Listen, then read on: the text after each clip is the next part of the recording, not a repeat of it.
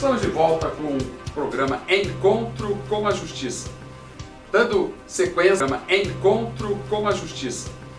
Dando sequência às entrevistas com os presidenciáveis do Tribunal de Justiça do Rio de Janeiro, os candidatos à Corregedoria Geral de Justiça e à Escola da Magistratura. Nosso entrevistado de hoje é o desembargador Edson Aguiar Vasconcelos. Ele é doutor em Direito Constitucional da Universidade de Lisboa, foi presidente do Tribunal Regional Eleitoral em 2015 e é presidente da 17ª Câmara Civil. Talvez seja, Edson, você um dos candidatos mais preparados intelectualmente pelos seus cursos, você estudou sempre na Europa, sempre foi um magistrado que procurou se preparar bastante e agora pretendendo a presidência do Tribunal de Justiça, eu queria que você dissesse por que, que você quer ser presidente do Tribunal de Justiça do Rio de Janeiro. Meu querido amigo Ciro Darlan, eu quero inicialmente agradecer essa oportunidade de estar aqui no Encontro com a Justiça, esse programa que será muito importante para viabilizar as nossas propostas. Você me pergunta por que eu quero ser presidente do Tribunal de Justiça do Estado do Rio de Janeiro. Abstraída a minha vaidade de querer alcançar o posto mais alto da magistratura fluminense, eu devo dizer que eu quero ser presidente do Tribunal de Justiça quase que por um impulso vocacional. E explico por quê, Ciro. Eu, a minha vida toda, eu sempre me interessei pelo estudo das estruturas. Estruturas sociais, estruturas organizacionais e estruturas políticas. Todos os trabalhos que eu realizei na academia foram centrados no estudo de estruturas. Todos eles, todos eles. Inclusive, quando eu entrei na magistratura, Dei aula de direito administrativo durante muitos anos, porque eu sempre me interessei por essa questão das estruturas. Eu já estou praticamente no final da minha carreira na magistratura, eu tenho 71 anos e esse será o meu único, meu último biênio no judiciário. Biênio 2023-2024.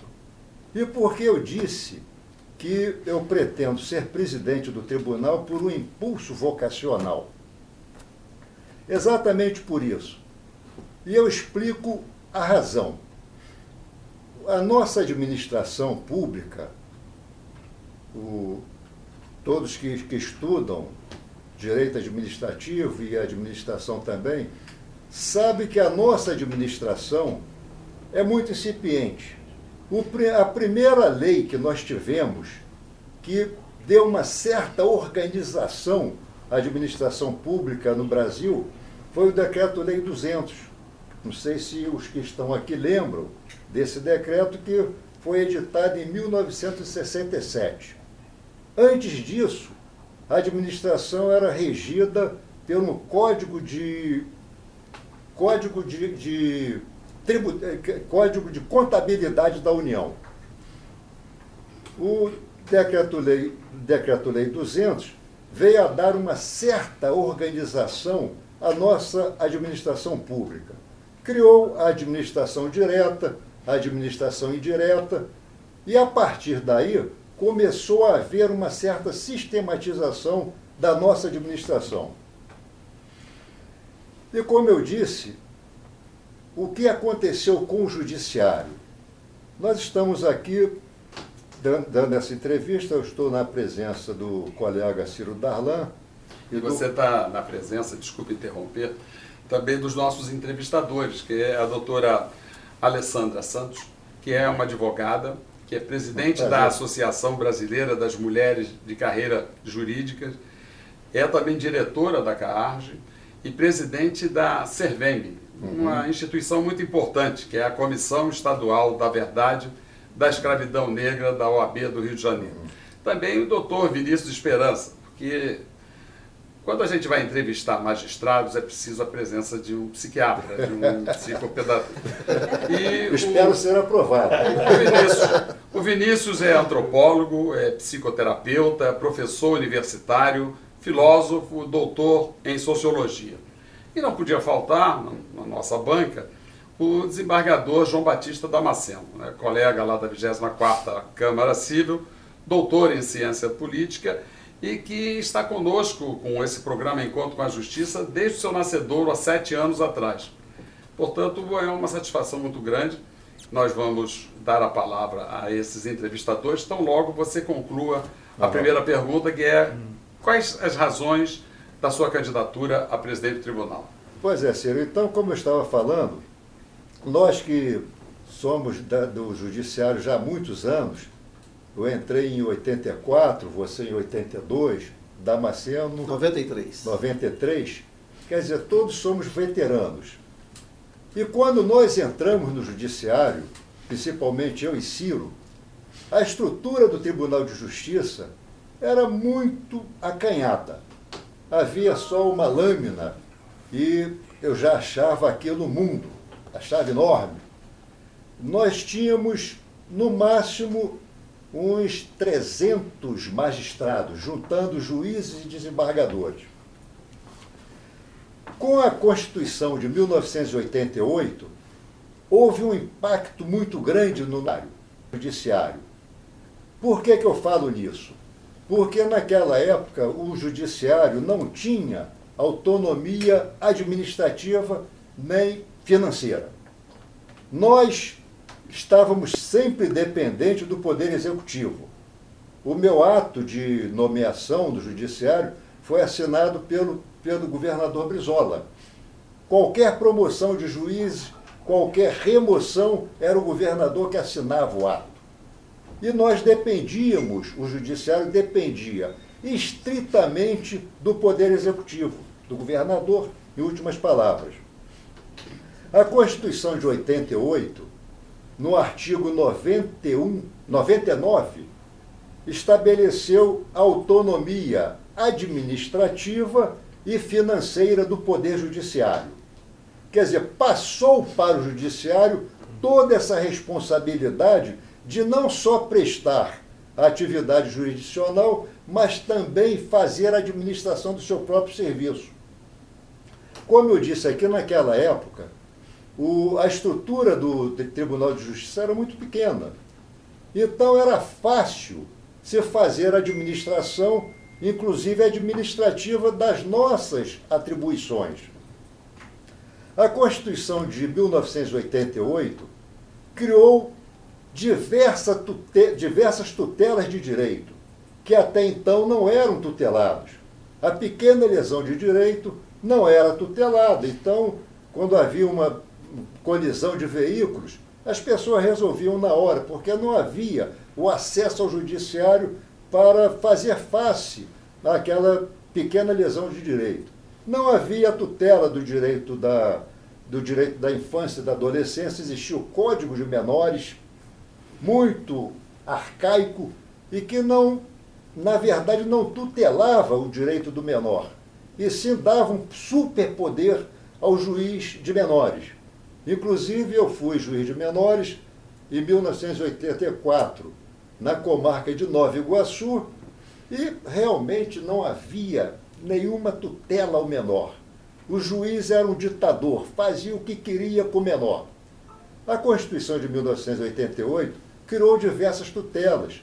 A tutela ao consumidor, ao meio ambiente, ao índio, ao adolescente, ao idoso, enfim, trouxe uma demanda muito grande para o Poder Judiciário. E nós começamos a nos organizar de forma, de forma prática. Não havia nunca uma, uma maneira científica de se fazer essa organização. E o tempo foi passando, e hoje nós estamos aqui neste Tribunal de Justiça. Eu vou um pouco abreviar essa minha exposição, com uma estrutura que eu diria quase que monstruosa. Administrar esse tribunal não é brincadeira, é, é também um ato de coragem. Como eu disse, eu tenho a minha vaidade de querer ser presidente, da, eh, chegar ao, ao mais cargos, ao mais alto cargo do Poder Judiciário, mas também eu tenho essa vocação organizacional. Então, nós temos o nosso tribunal, não sei se todos têm conhecimento, o nosso orçamento está na casa, o orçamento de 2022, que eu peguei aqui no, no Diário Oficial, tem uma, uma, uma despesa de 5 bilhões e 600, 5 bilhões 5 bilhões 689 milhões de reais. Então, a proposta orçamentária de 2022 foi nessa dimensão, subdividido 4 bilhões 669 milhões de reais repassados pelo Estado. Temos o nosso fundo especial com orçamento de 958 milhões anuais temos o fundo especial da Escola da Magistratura com 10 milhões 67 mil é, anuais e também a criação do FUNARPEM, que é o Fundo de Apoio aos Registradores Civis das Pessoas Naturais, na ordem de 52 milhões. Esse fundo, inclusive, ele tem uma função social extremamente relevante, relevante porque ele é, financia os registros, registros de, de nascimento e óbito dos registradores de pessoas naturais. Esse já é um serviço muito é, voltado a, aos direitos sociais que o nosso tribunal está exercendo. Então, nós temos essa estrutura muito grande, orçamentária, como eu falei, e nós temos aqui, atualmente, o Foro Central, que é nessa dimensão toda, com esses prédios todos que nós temos, e mais 10 fóruns regionais, 81 comarcas. Imaginem vocês quantos prédios nós temos que administrar. O volume de recursos que nós empregamos nessa administração nós contamos com cerca de 14 mil funcionários aqui no Tribunal de Justiça. Nós temos mais de 700 magistrados. Então, para, o, para administrar uma estrutura dessa, se faz necessário uma estruturação racional. Eu tenho certeza e aplaudo que a nossa administração judiciária está muito bem estruturada. Todos os presidentes que, que, que é, dirigiram o Tribunal de Justiça até hoje, todos se saíram muito bem. Nós conseguimos uma estrutura adequada, mas essa estrutura, a meu ver, não é racionalizada. Por que não é racionalizada? Porque nós, magistrados, recebemos essa incumbência de administrar o Tribunal de Justiça, mas nós não temos formação para isso. Qual é a minha proposta? Eu pretendo fazer, instituir uma escola de gestão judiciária. A escola de gestão judiciária será para formar e treinar os gestores do nosso tribunal. E nessa escola eu pretendo instalar diversos núcleos gerenciados e dirigidos por magistrados. Por quê? Nós dirigimos sempre com pessoas de fora. Nós não temos um corpo de magistrados para dirigir o tribunal. Nós julgamos, mas não sabemos administrar. Nós temos que contar com pessoas de fora, com instituições de fora, pagando rios de dinheiro por essa administração externa. A minha primeira proposta é essa: é criar uma escola de gestão judiciária com diversos núcleos, núcleos de treinamento e de ações positivas das nossas administrações, todas elas voltadas à gestão. Julgar nós já sabemos, mas não, nós precisamos aprender a administrar. Recebemos essa incumbência e eu me proponho a isso, porque eu não sou nenhum especialista, mas eu entendo do, da, da questão da estruturação. E nós vamos trazer para a escola especialistas, vamos contar com magistrados que tenham expertise e que tenham conhecimentos técnicos para nós começarmos esse trabalho. Evidentemente que isso vai ser a primeira pazinha de cal. Isso é uma construção demorada e eu me proponho a isso. Então, além da minha vaidade, eu também me proponho a isso. Muito interessante, essa, essa sua proposta. É, mas não foi só quando né, vocês entraram no tribunal que era, tinha só a lâmina, não. Quando eu entrei em 93, também só tinha lâmina 1, né, não tinha sequer a lâmina 2 ainda. Você era juiz auxiliar, é, no corregedor, né? É, é. E, a, e a estrutura, é, efetivamente, era uma estrutura muito minguada. É. Né? Essa estrutura inchou, né? os juízes, efetivamente, você colocou a questão que eram 300 juízes, eram 70 desembargadores e 30 cargos estavam vagos, só tinha 40 desembargadores é. em atividade e 5 na administração. Então o tribunal efetivamente era muito pequeno. É, o tribunal como um todo cresceu. Né? Eram 60 comarcas, hoje 81, eram três fóruns regionais da capital, hoje são 10. É. É, agora, o tribunal também cresceu muito e eu acho que talvez né, você esteja trazendo uma necessidade de racionalização porque nós temos um excesso de, de funcionários na segunda instância quando faltam na primeira. Você acha que é possível? Essa é a pergunta. É possível é, mexer nisso e né, deslocar parte de, de, dessa mão de obra que abunda na, na, na segunda instância e recolocá-la na função jurisdicional? Pode ser na segunda instância, mas notadamente na primeira instância, que é onde mais carece de funcionário? Damasceno, uma das minhas intenções é exatamente essa: é tratar o Poder Judiciário de uma forma sistemática. O sistema judiciário é integrado pela primeira e segunda instância. Ambas têm que ser tratadas da mesma maneira. Eu pretendo fazer a integração, exatamente um desses núcleos será voltado a, essa, a esse trabalho. Como eu vou fazer, eu agora não sei. Nós vamos fazer esses núcleos e a minha proposta é exatamente essa: nós vamos dar um tratamento isonômico à segunda e à primeira instância, porque de nada adianta uma segunda instância muito bem estruturada, como é a nossa agora, se lá na, na, na ponta, onde entram as ações, onde o jurisdicionado é atendido a primeira vez, se não está funcionando bem. E nós sabemos que não está. Nós sabemos que nós temos que fazer uma estruturação sistemática. O sistema, quando quebra uma das partes, ele não funciona. É a chamada entropia. É um desarranjo no sistema. E nós vamos fazer isso, não só na primeira instância, como com as outras instituições, as instituições fundamentais à administração da justiça, como é o Ministério Público, a Defensoria Pública e a Advocacia. Nós vamos fazer uma integração de todas essas atividades. E eu acho que tem que ser assim.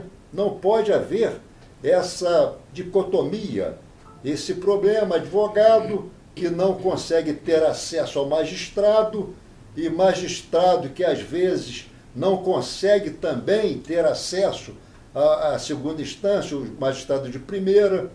Então, eu pretendo fazer isso. Eu Isso será uma prioridade Agora, na minha administração. É importante essa questão do, do acesso, é, desembargador Edson, da advocacia né, aos, aos magistrados, aos desembargadores. Né? Tem sempre essa, Isso é fundamental. essa, essa é. questão aí da, dessas, é. da prerrogativa né, é. da, da advocacia. E aproveitando aqui que eu já estou aqui nessa, nessa conversa com, com o senhor, queria saber é, o senhor como possível presidente né, do Tribunal de Justiça, é, o que, que o senhor tem aí para, para essa política de, de igualdade de gênero, essa questão das cotas raciais também? Uhum. É, doutora Alessandra, é, como eu bem disse, todas essas demandas estão na Constituição, nós temos que cumprir a Constituição. Não tem dificuldade alguma Basta ler a Constituição. Volto à minha ideia inicial. Esses núcleos serão montados exatamente para isso. Vamos verificar. Montando a escola, montar o núcleo de, de, de é, ação, ação ativa em matéria de, de gênero. Vamos chamar especialistas, vamos estudar. Nada será feito de maneira improvisada, tudo de maneira científica. Então, é esse o tratamento que eu pretendo dar. Me parece que é muito simples, não tem muita dificuldade. O Edson, é? aproveitando essa pergunta da doutora Alessandra, o CNJ é, deu uma imagem do, do Poder Judiciário como homem, branco, conservador, reacionário e, e, e coloca lá cristão, católico cristão. Quer dizer, é uma imagem que, que desqualifica diante de uma sociedade que é miscigenada. Né? Como você, presidente, pretende enfrentar essa questão da discriminação racial? Nós não temos pretos no Tribunal de Justiça.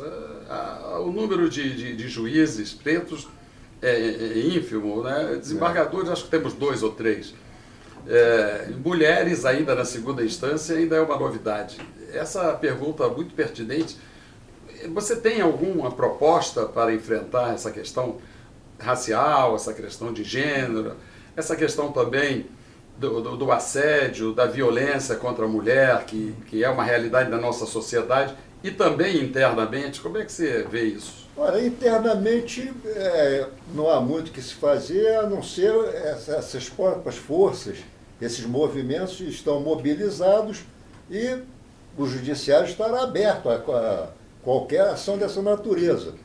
Eu lembro que eu fui, da última banca examinadora, eu fui, fui membro e foram aprovados diversos negros. Houve a cota, houve até um que era falso negro. Era falso negro. Como é. é que o senhor pretende enfrentar essa questão dessa autodeclaração de, é, de pretos e pardos uh, por pessoas que não são, né? É, tem uma punição, que tipo de punição que o senhor acha interessante para essa... O, o, CNJ já parece que encontrou uma solução, parece que é uma comissão inter... É, interracial, que eles chamam. De heteroverificação, é. né? Então, isso é uma questão que nós vamos ter que estudar, né? Eu não tenho a solução agora. Nós vamos ter que estudar cientificamente. Agora, todas essas demandas serão bem aceitas e eu vou encaminhar. Não é?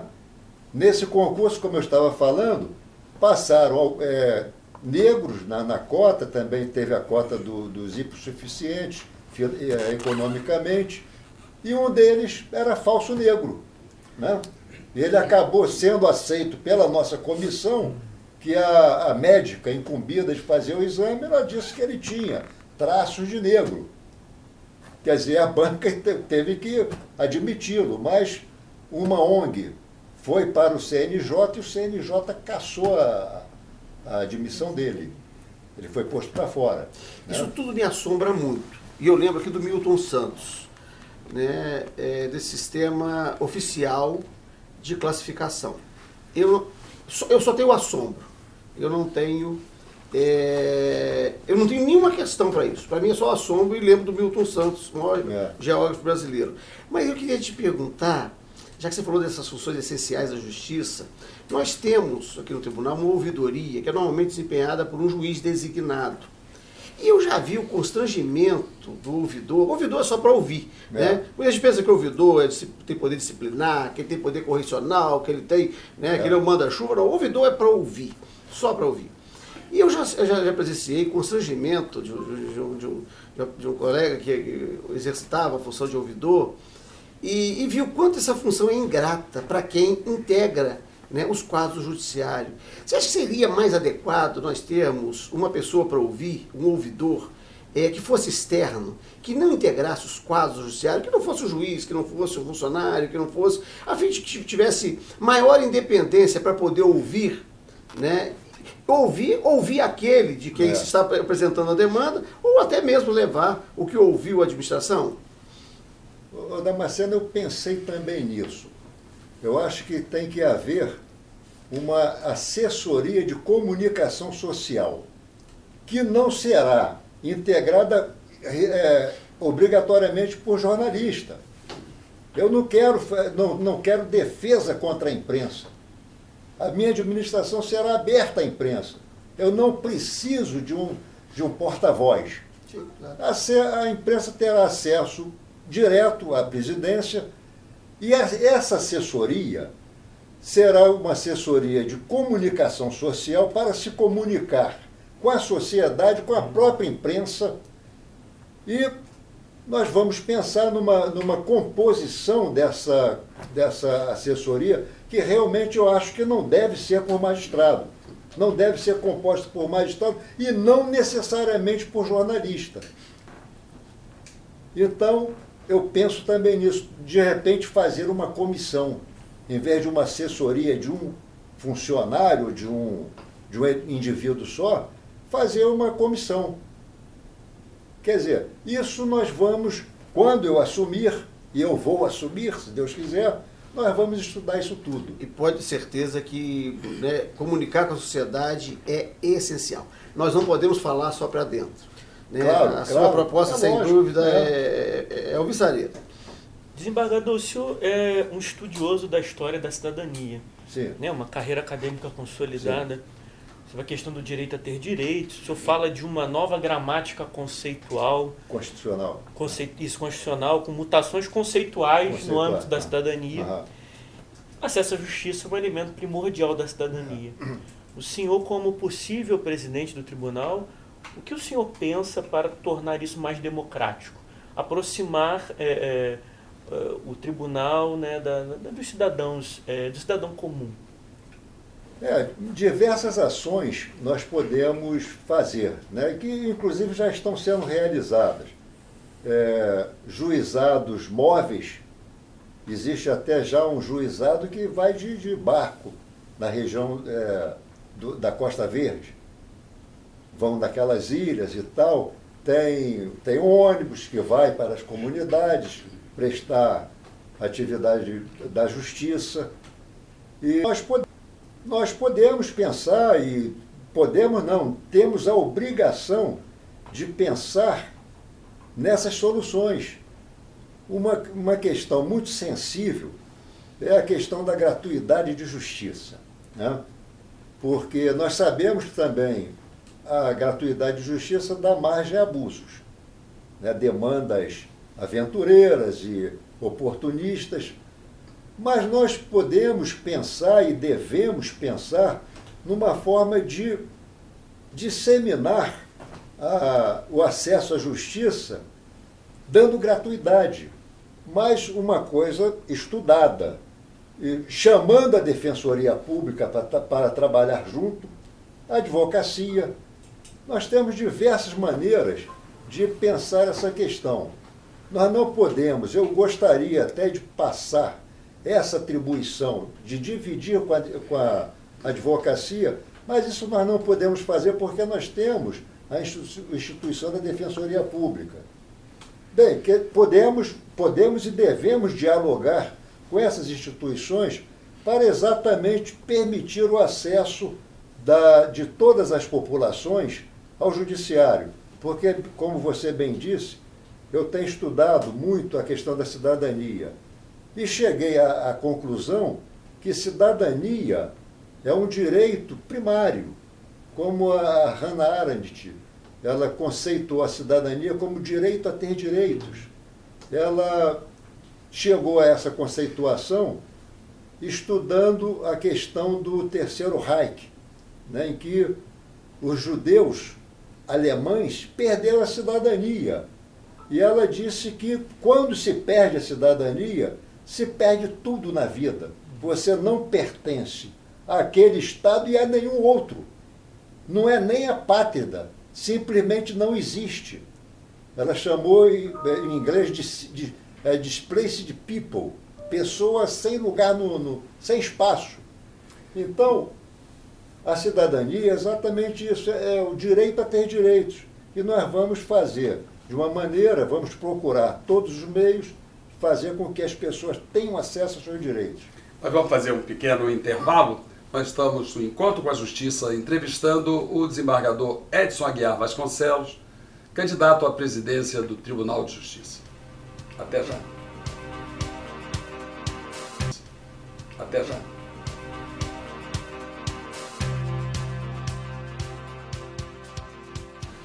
Mas, Eduardo, o senhor né, terminou o bloco anterior falando sobre direitos de ter direitos. Nós temos uma parcela significativa da população que está despida, temos uma parcela significativa da população que está despida do direito de ter direito. Né? Nós, aqui no Tribunal de Justiça, é, condenamos as pessoas a penas privativas de liberdade, mas não só a essa pena, né? não só a este direito, é, a essa parcela da, né, da sua esfera jurídica, da sua esfera de direitos. Mas quando condenamos alguém, quando encarceramos alguém, nós tiramos a integralidade né, dos direitos das pessoas, inclusive a dignidade de pessoa humana. É, o Brasil é hoje o terceiro país que mais encarcera no mundo, tanto em números absolutos quanto em números relativos, proporcional à população. O Rio de Janeiro, nós temos quase 10% disso, né? e estamos crescendo. Né? Cada dia encarceramos mais. Existe um projeto, já estive com o Esbador Ciro Darlan, né, na escola é, estadual. Mário Quintana. É, Mário Quintana, né, levando livros e conversando com a diretora dessa escola que funciona lá dentro do complexo penitenciário de Bangu. Né? E a remissão, já estive com o Esbador Ciro Darlan também, com o presidente da Academia Brasileira de Letras, ficou encantado com a ideia dos presos poderem ler e, e, né, e, e né, abater da pena né, o, o, o livro que leu. É, será que existe a possibilidade de, de termos esse projeto institucionalizado no Tribunal de Justiça, já que nós condenamos, já que nós temos o, o, juiz que encarcera aqui no Rio de Janeiro, é o mesmo que depois mantém a pessoa presa, né, porque é o juiz da VEP, designado pela presidência. Né? Você acha que é possível implantar, institucionalizar esse programa da remissão pela leitura né, aqui no Estado do Rio de Janeiro, na sua presidência? Damasceno, eu acho que nós podemos ir além. Eu também, quando eu vinha para cá, eu estava pensando exatamente nisso. Nós condenamos o, o indivíduo a cumprir uma pena e entregamos esse indivíduo, nós vamos executar a pena, só executar, mas entregamos para o executivo. A mesma coisa se dá com o menor, inclusive o menor carente. Nós não podemos continuar de braços cruzados, vendo tudo isso que está acontecendo aqui no, no Brasil, no nosso Brasil. Constrangimento todos os dias. Você para no sinal, crianças miseráveis levantando a camisa para mostrar que não está armado, pedindo ali comida. Nós vemos, vimos esse episódio aí de uma criança que ligou para, para a polícia pedindo comida, dizendo que estava passando fome. Eu acho que o judiciário tem que deixar de ser aquele poder inerte. Ele tem que ter uma posição ativa na defesa dos direitos que são tutelados pela Constituição. Talvez, quem sabe, fazendo uma integração com os órgãos do Executivo, incumbidos de, de execução de pena, incumbidos de, da, da guarda e cuidados do, dos menores abandonados é, conselhos tutelares, nós podemos dinamizar esse serviço de uma maneira que haja realmente, em vez de ficar só procurando evitar que o menor seja maltratado, mas também amparando esse menor. Não é só evitar que ele seja maltratado, nós temos que também amparar e dar é, condições materiais, fazer todo um trabalho orçamentário o nosso fundo especial tem muito dinheiro. Edson, então nós podemos aplicar também nessas, nessas áreas.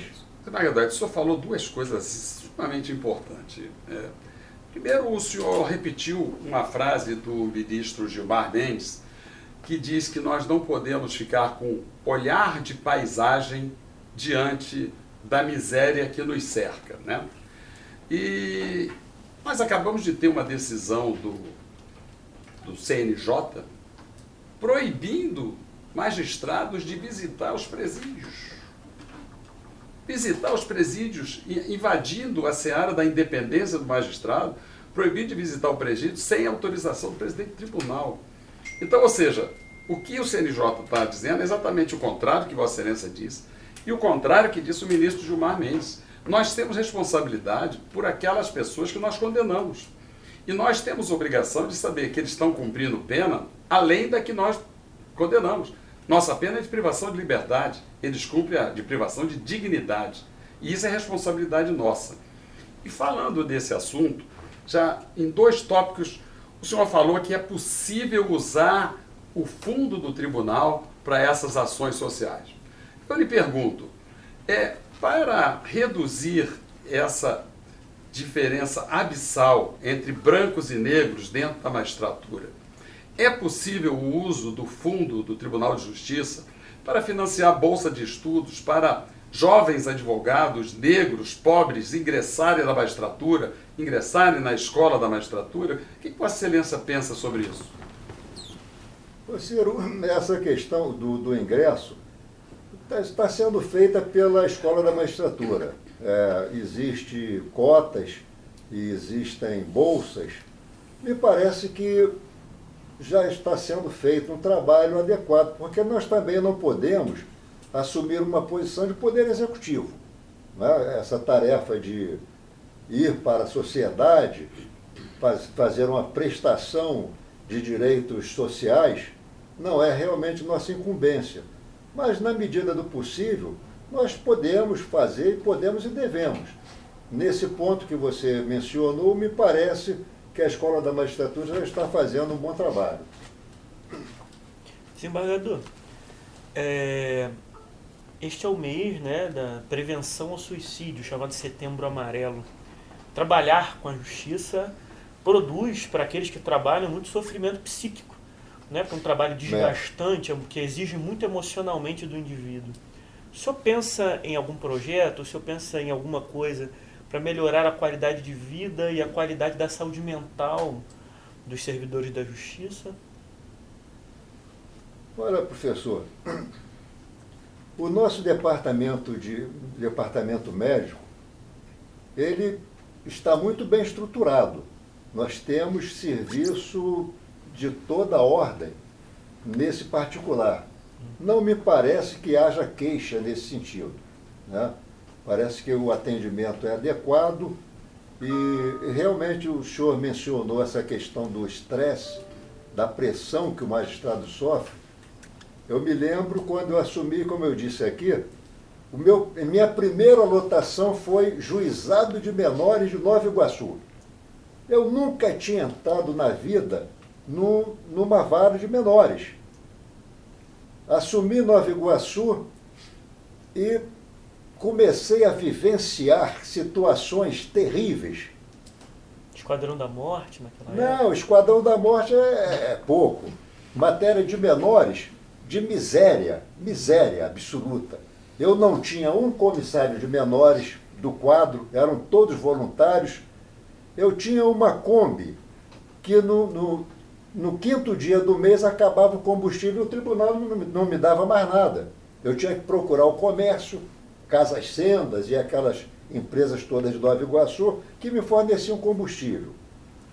E era tanta miséria que eu lembro aqui um dia em que eu já estava me preparando para sair, sete horas da noite, a comissária de menores me entra com uma criança com cerca de cinco, seis anos, no colo, uma criança esquálida, Aí falou, olha, estava passando fome, nós fomos lá na casa dela e trouxemos ela e a mãe para cá.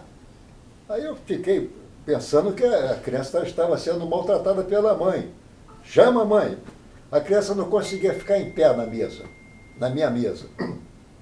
Quando entra a mãe da, da criança, também esquálida, eu, a minha reação foi chorar. Entendeu? Aí liguei para uma uma clínica que eles me ajudavam, internei aquela criança, e isso acontecia toda hora. E todos os dias eu vinha para casa, na época eu morava na, na Barra da Tijuca, aliás, moro, moro até hoje, eu confesso que tinha vontade de fazer uma revolução todos os dias. Eu voltava para casa revoltado com aquela situação que eu vivenciei. Então, o judiciário também atua nessa ponta. Né? E, e o judiciário, os juízes, os servidores, se veem também pressionados nesse, nesse. Agora, o pior de tudo não é a nossa situação, é o que nós vemos. É uma situação muito difícil. Vereador Edson, o senhor narrou aí uma cena emocionante que faz parte da carreira de todos os magistrados. Mas isso que, que o senhor narrou acontece todo dia na porta de entrada do sistema penitenciário, que é gerenciado por juízes. É a audiência de custódia. Na audiência de custódia, o que aparece na frente dos juízes como criminosos, perigosos, são pessoas esquálidas, famintas, passando fome, desempregadas, e os juízes não têm a sensibilidade que o senhor teve de buscar uma proteção social no poder público, mas mandam para onde? Para o sistema penitenciário. E há regulamentações do próprio CNJ que determina que o juiz tenha uma sensibilidade mais apurada, no sentido de não mandar para a cadeia todos os que aparecem na audiência de custódia. E hoje tem sido regra. Como é que o senhor pretende? Eu sei que o senhor tem uma experiência e essa é uma, isso é um, um fato a lamentar. Que todos os presidentes do tribunal dos últimos tempos e a todos os candidatos, nenhum deles tem nenhuma experiência com a área criminal. São todos civilistas. E civilista é a elite do judiciário. Né? A, a, a miséria do judiciário está na infância, juventude, está nas varas de família e está nas varas criminais. Essa miséria, a maioria dos magistrados não conhece, só aqueles que atuam lá. Como é que o senhor pensa em humanizar essa questão, presidente do tribunal? É, ô, Ciro, essa questão é estrutural, né? É uma questão estrutural. É verdade. Para mim, como presidente, eu procuraria o conselho dos magistrados que, que, que conhecem do, do, desse drama. Isso é um verdadeiro drama. Realmente, eu também não sou nenhum, nenhum novato, é, neófito nessa matéria, porque eu fui promotor durante cinco anos e atuei na área criminal durante cinco anos, como juiz substituto. Cheguei também a atuar em várias criminais, vi coisas pavorosas também na área criminal. Quer dizer, eu tenho uma certa experiência. Agora, como nós vamos é, influenciar na cabeça dos colegas, é, aí já, já não é tarefa de presidente. Mas né? olha, deixa eu, desculpe eu, eu insistir desse tema. Mas os presidentes atuais, eles têm influenciado. Sabe por quê? Porque eles têm escolhido a dedo os juízes que vão para a audiência de custódia. Os juízes que prendem. Os juízes que vão para a audiência de custódia são os juízes que prendem. A escolha é do presidente. Isso é um erro, porque não é juiz natural. Não é o juiz natural, é o juiz da escolha do presidente. Assim como o juiz da VEP não é o juiz natural. Há 10 anos não tem a titularidade da VEP da vaga. Porque o, juiz, o presidente do tribunal acha que ele tem o direito de escolher a dedo o juiz que vai fazer a política dele. É, o senhor precisa corrigir isso. Inclusive a questão dos juízes da audiência de custódia tem que arrumar uma regulamentação de fazer os juízes naturais. Não podem ser juiz da escolha do presidente. Vai que hoje o presidente pensa assim e o outro presidente pensa assado. Então o juiz natural fica à mercê da cabeça do, do, do administrador. Isso, isso não é seria possível legal. Seria possível que nós tivéssemos, é, tanto no plantão da primeira instância quanto na, no juízo de custódia, um sistema de rodízio que todos os juízes eh, pudessem participar? É, é eu acho que pode, pode se pensar nisso. Né?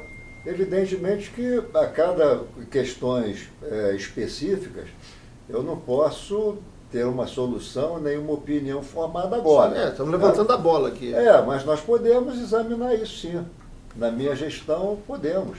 É, desembargador Edson Aguiar de Vasconcelos, é, o que, que o senhor pretende, né, como possível presidente do tribunal, fazer com essa questão do, do PJE, qual a infraestrutura, o que, que o senhor pretende melhorar, avançar nessa questão uh, do que nós chamamos aí pesadelo judicial, né? aí do, do advogado. Eu pretendo investir maciçamente em informática, maciçamente.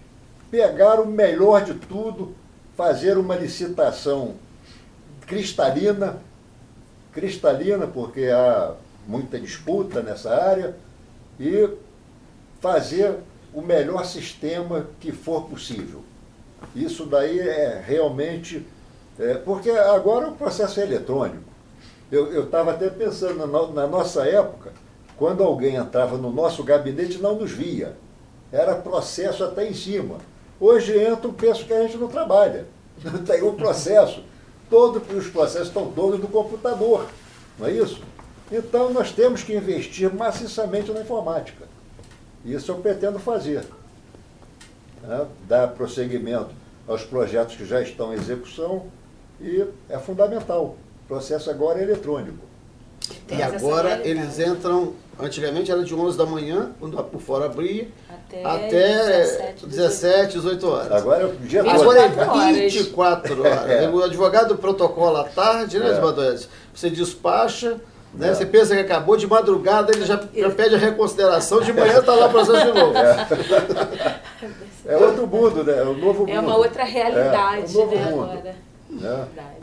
É, e esse novo mundo traz novas neuroses. Né? A pergunta que o nosso é, Vinícius, doutor Vinícius, fez, é essa neurose que está atingindo todos nós que trabalhamos no judiciário, servidores e, e magistrados, é, como o senhor pensa em enfrentar essa questão da, da saúde mental dos servidores do judiciário? Porque o senhor falou do nosso, nosso centro médico. Nosso centro médico atende aquelas emergências e atende bem, tem um corpo bem, já fui, já fui atendido várias vezes lá com, com bastante qualidade. Mas nós temos o centro médico aqui no centro do Rio de Janeiro, nós temos servidores em todo o estado, né? e esses não são não são, não, não têm acesso a esse atendimento médico. É, eu digo o seguinte, a própria produção, a própria máquina produtiva que nós nos transformamos numa máquina de esmagar pessoas. Né? Nós antes éramos pessoas pensantes, agora nós somos pessoas esmagadas por uma máquina que exige de nós produção, produção, produção e a qualidade vai baixando. Como é que o senhor pretende enfrentar isso? É, agora o, o massacre é Big Brother. Nós vivemos no Big Brother. Estávamos até antes da, da, de começar aqui o, a entrevista comentando sobre gafes que acontecem em, em audiências é, por teleconferência. É? E nós estamos sujeitos a, a essas pressões todas da, da mídia. Hoje não, ninguém tem mais privacidade. Em qualquer lugar você pode estar sendo espionado. E às vezes uma palavra mal falada, aquilo joga na rede social e você está liquidado. Não é isso? Agora, essa questão do, do atendimento aos serventuários, você não me parece que isso seja problema atualmente não, porque, pelo que eu sei, o serviço médico do tribunal é associado também a planos de saúde, que tem atendimento no, no estado todo. Quer dizer, o funcionário não fica desatendido. Mas, de qualquer maneira, se houver demanda, nós vamos estudar tudo o que acontecer. Tudo que vier ao nosso conhecimento, vamos examinar para resolver da melhor forma possível. Né? Eu estou aqui me propondo a prestar um bom serviço e eu quero realmente sair do judiciário eu já estou com 38 anos, 38, você tem 40, meu senhor. 40. 40 anos. Vocês tenho... estão velhos, desculpa. Pois é, bem velhinhos, né? bem velhinhos. Então eu quero sair daqui a três anos com, não com, com o velho chavão do dever bem cumprido. Eu quero sair satisfeito comigo mesmo. Eu quero agradecer a, ao sistema republicano Né? Tudo que eu consegui ser na vida, eu devo ao sistema republicano. Já que você falou do sistema republicano, deixa eu fazer uma, uma pergunta sobre algo que para mim não é republicano. É, o Estado de São Paulo, o Tribunal de Justiça do Estado de São Paulo adota o critério de antiguidade para ferir merecimento na progressão dos magistrados.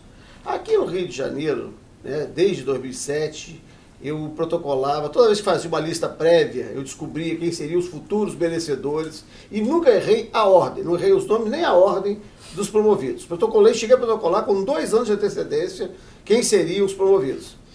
Seria possível nós adotarmos aqui no Rio de Janeiro um critério é, de aferição do merecimento que não seja essa pessoalidade antirrepublicana que permeia as nossas relações aqui, poderíamos fazer como faz São Paulo? Seria possível algo dessa natureza, adotando a antiguidade, o tempo de trabalho, o tempo de efetivo exercício para efeito de mensuração do mérito? Damasceno, você sabe que isso não depende só do presidente. Claro, tem que ser decidido pelo, pelo pleno, etc, etc. Eu, particularmente, eu também tenho essa posição, porque eu sempre fui promovido por antiguidade. Né? Nunca tive a possibilidade de ser promovido por merecimento. Nós. Nós. Né? Nós. nós. Então nós. E, e sempre existe uma prática. No tribunal, até por determinação do CNJ, começa a votar o desembargador mais antigo. Então, quem está atrás, desembargador mais novo, não tem influência nenhuma. Quando chega para votar, já está, já está, já está eleito aquele que, que saiu na frente. Marcado Edson, Não? nós dedicamos sempre os últimos 10 minutos do nosso programa para o senhor se dirigir aos nossos eleitores do Tribunal de Justiça, aos telespectadores, para saber, o senhor como candidato a presidente do Tribunal de Justiça, é, dirija-se a eles da forma que o senhor desejar e desde já nós agradecemos muito pela sua presença, pela sua boa vontade e pela, e pela uh, entrevista maravilhosa que o senhor nos deu aqui. Por favor, a palavra é sua. Muito obrigado. Eu volto a agradecer essa oportunidade porque a campanha para a presidência do tribunal envolve o convencimento de 189 candidatos. Candidato não, desculpe, é, eleitores porque o, o, o último sou eu. Né? E é muito difícil nós termos contato pessoal para expor todas essas nuances que nós pretendemos. Quando vamos ao gabinete do colega, não há tempo de expormos essas questões. E também fazer por escrito, normalmente as pessoas não leem, se for um texto muito longo. Então eu peço aos colegas que pensem na possibilidade de me dar essa oportunidade de prestar um serviço ao Poder Judiciário, administrando junto com todos. A minha administração será quase um parlamentarismo, porque, como eu disse aqui, não é possível um indivíduo, um presidente, dirigir um tribunal com a dimensão que tem o Tribunal de Justiça do Estado do Rio de Janeiro. Vou instituir a escola de gestão, todos os magistrados que tiverem possibilidade e expertise em determinadas matérias, eu vou convocá-los a participar dessa escola como professores. E por que eu digo que eles serão professores? Nós sabemos que atualmente o Tribunal de Justiça tem a participação de diversos magistrados na administração.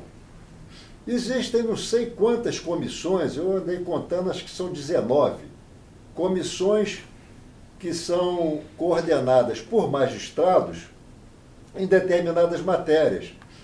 São todos magistrados abnegados, mas que não têm estímulo nem tempo para exercer aquelas funções, porque eles não têm nenhuma remuneração, não têm nenhum estímulo, não têm uma infraestrutura de trabalho. Com essa escola, eu vou trazer esses colegas para administrarem comigo. E será uma administração compartilhada. Eu não tenho nenhuma intenção de ser um presidente que marque a sua administração pelo seu talento, que eu não tenho nenhum. O meu talento é exatamente saber escolher os meus colaboradores e os meus, meus colegas que irão é, exercer essa função, que não, de, não deveria ser de um. Essa é, presidência, o sistema presidencial para o Tribunal de Justiça, não dá certo num tribunal tão grande. Tribunal superior, tudo bem, são tribunais pequenos, é, mas atualmente não. Nós temos que ter uma administração. Agora nem se fala mais em administração, e sim governança. Nós temos que ter uma governança compartilhada por diversos magistrados. Então é por essa razão que eu estou, estou pedindo voto de cada colega para exercer a presidência com esse compromisso já aqui marcado e quando for eleito, eu posso, vocês podem cobrar. Eu estou aqui dizendo e prometendo e quero ser cobrado. Então, esse é o meu propósito. Agradeço a atenção de todos e fico muito feliz em reencontrar os colegas aqui né, na ativa e fico muito feliz e peço o voto de cada um humildemente para exercer essa missão a que eu me propus. Muito obrigado, desembargador Edson Aguiar Vasconcelos, o nosso entrevistado de hoje, candidato à presidência do Tribunal de Justiça no biênio 23-24. É, agradeço à advogada, a doutora Alessandra Santos, entrevistadora de hoje, o doutor Vinícius Esperança, desembargador João Batista Damasceno. Este foi mais um Encontro com a Justiça, que teve a produção de Celso Goulart e a direção de Frederico Kauper, o operário audiovisual, e Rogéria Cardial, HTA. Muito obrigado e até a próximo, o próximo